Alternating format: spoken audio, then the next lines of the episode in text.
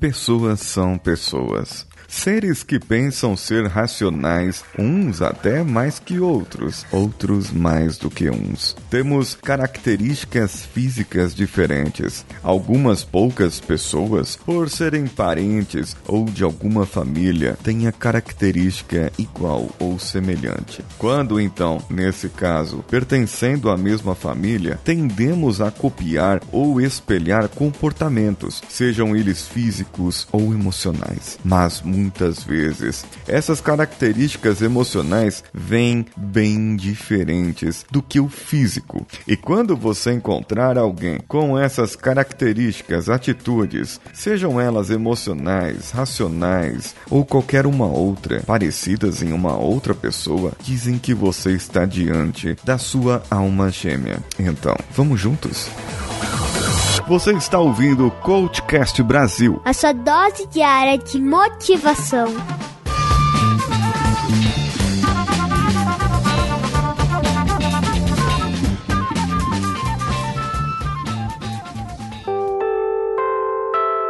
Há tanta coisa que nos faz diferentes que as probabilidades de se encontrar alguém igual é muito baixa. Mas não desanime, nós vamos lá, vamos fazer um trabalho experimentar. Eu vou jogar aqui os meus búzios, os meus tarôs e, vou colocar no dardo aqui, jogar para cima e sortear e falar: não, não, não é assim. As coisas são diferentes, as pessoas são diferentes, os perfis são diferentes.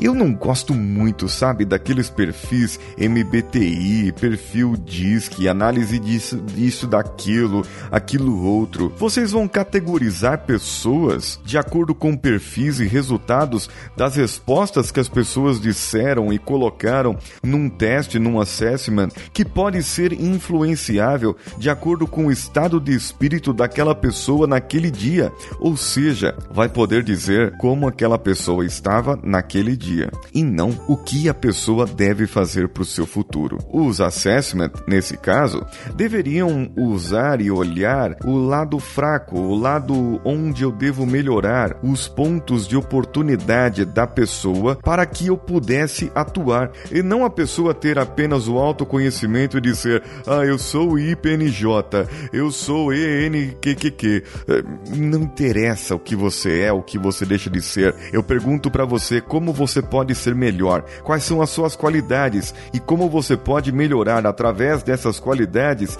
as suas fraquezas, os pontos onde você deve realmente trabalhar. Esses assessments são ótimos para o pessoal de RH terem uma ideia de quem está lidando dentro de sua empresa. É uma maravilha. Eu não tiro o mérito desses assessments, principalmente se eles forem bem aplicados para determinar o que eu preciso fazer para melhorar. Mas voltando aqui ao ponto em que eu gostaria de trabalhar, as coisas que nos fazem diferentes na nossa vida são as nossas experiências, o lugar onde você nasceu. Uma pessoa que nasceu na zona leste de São Paulo, como eu, e viveu no tempo da sua infância uma mudança drástica saindo da escola particular para uma escola estadual, em que para particular ia de perua lá do tio Anezinho, que levava e tinha Alessandra, aquela menina magrela, e meu amigo Evandrino, aquele, aquele mesmo, que me deu um soco no nariz na primeira série e eu acordei na diretoria. A Alessandra era a menina magrela que me fechou a porta da perua na minha mão esquerda e eu tenho o dedo do meio da minha mão esquerda torto até o dia de hoje, é, e para o qual eu estou olhando agora, aqui durante essa gravação. A experiência que eu tive, ela foi única.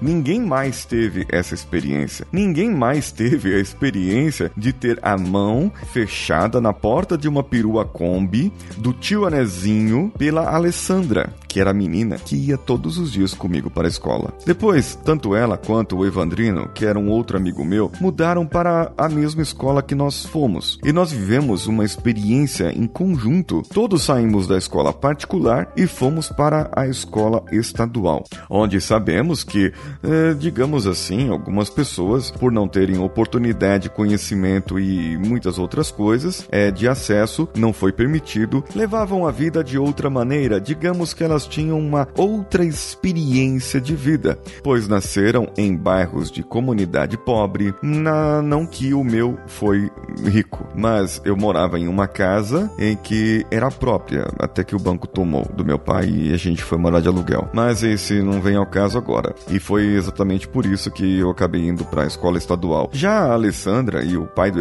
Tiveram outros problemas, porém as experiências, vejam bem, as outras crianças que cresceram no que chamávamos de favela e hoje é chamado de comunidade, né? No português politicamente correto, elas tiveram uma outra experiência de vida, viveram diferente, elas aprenderam a ser pessoas diferentes, tiveram oportunidades diferentes. Uns ainda estão vivos, outros ainda estão soltos, e dos que estão soltos, alguns não estão no mundo das drogas. Entendem o que quero dizer? Eu tive uma sorte entre essas crianças, mesmo vindo de um bairro pobre, e poder ter hoje condições de estudar o meu filho em uma escola particular. Podem acontecer várias coisas comigo que me obriguem a fazer e ter as mesmas atitudes que eu tive quando meu pai precisou tomar essas atitudes comigo. Agora, falando dos meus outros dois amigos, a Alessandra, logo após, mudou para o interior de São Paulo junto a seus pais e passou por uma infelicidade. Quando nós tínhamos cerca de 14 anos, pois ela é da mesma idade que eu, o seu pai veio a falecer, a sua mãe viúva e ela ficou órfã. Ela passou uma experiência que eu agora na fase adulta temo passar, perder o pai e não saber o que fazer. O Ivandrino, meu amigo, bem, meu amigo, e até onde eu sei, ele tinha quatro filhos. Quatro filhos de quatro mulheres diferentes.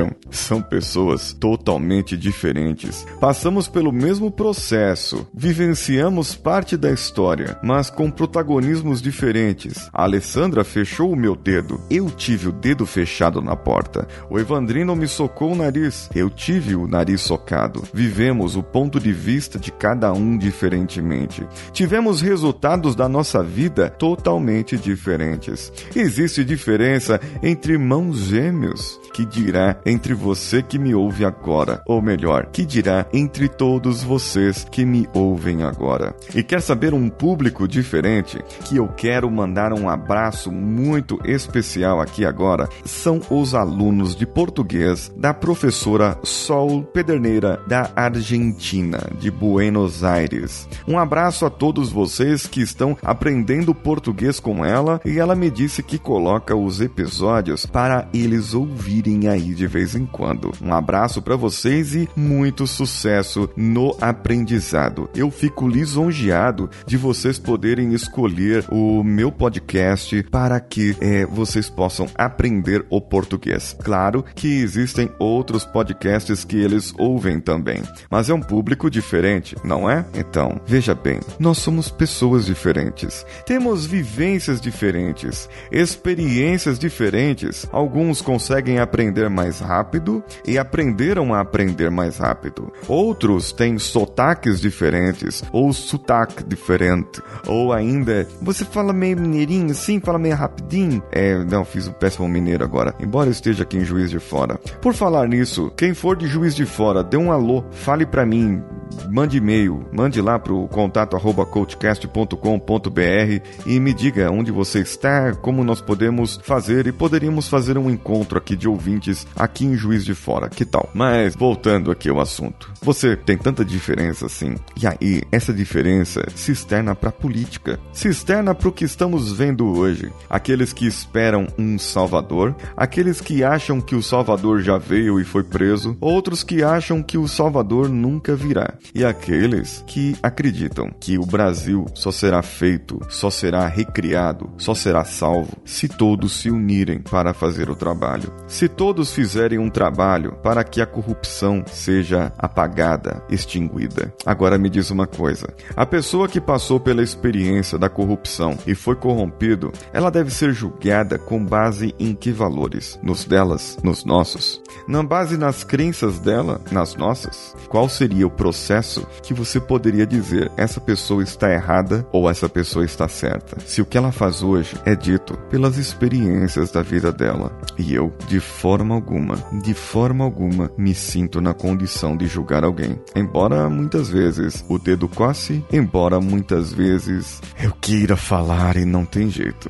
E agora, se você quer desabafar, entra aí no nosso post, no post desse episódio, no nosso site coachcast.com.br ou vá nas nossas redes sociais, compartilhe esse episódio em CoachCastBR em qualquer uma delas, seja no Facebook, no Instagram, no Twitter, compartilhando em uma das redes sociais com cinco amigos, marcando esses amigos e o CoachCastBR nas suas postagens, você estará concorrendo ao livro do Tony Robbins. E lá no Instagram, você deve fazer um videozinho marcando o CoachCast BR. Se você não marcar, eu não vou ver e não vou ter como saber que você fez esse vídeo, certo? Então você diga o que tem a ver o inabalável com o CoachCast Brasil. E lá no iTunes, você usuário de iOS, do sistema iPhone que nos ouve aí agora, você deve, você deve ir lá no iTunes e nos marcar com cinco estrelinhas e deixar deixar lá o seu comentário. Assim eu poderei ler muito em breve. Nesse caso, você também pode colaborar de uma outra forma, uma forma financeira. Essas formas de colaboração que eu disse agora são formas gratuitas. Vocês podem colaborar a hora que quiserem gratuitamente. Mas se vocês quiserem contribuir de uma forma financeira conosco, vá em padrim.com.br, apoia.se ou picpay.me barra Podcast BR e seja um dos nossos colaboradores e aproveite as nossas recompensas que estão reformuladas. Eu sou Paulinho Siqueira. Um abraço a todos e vamos juntos.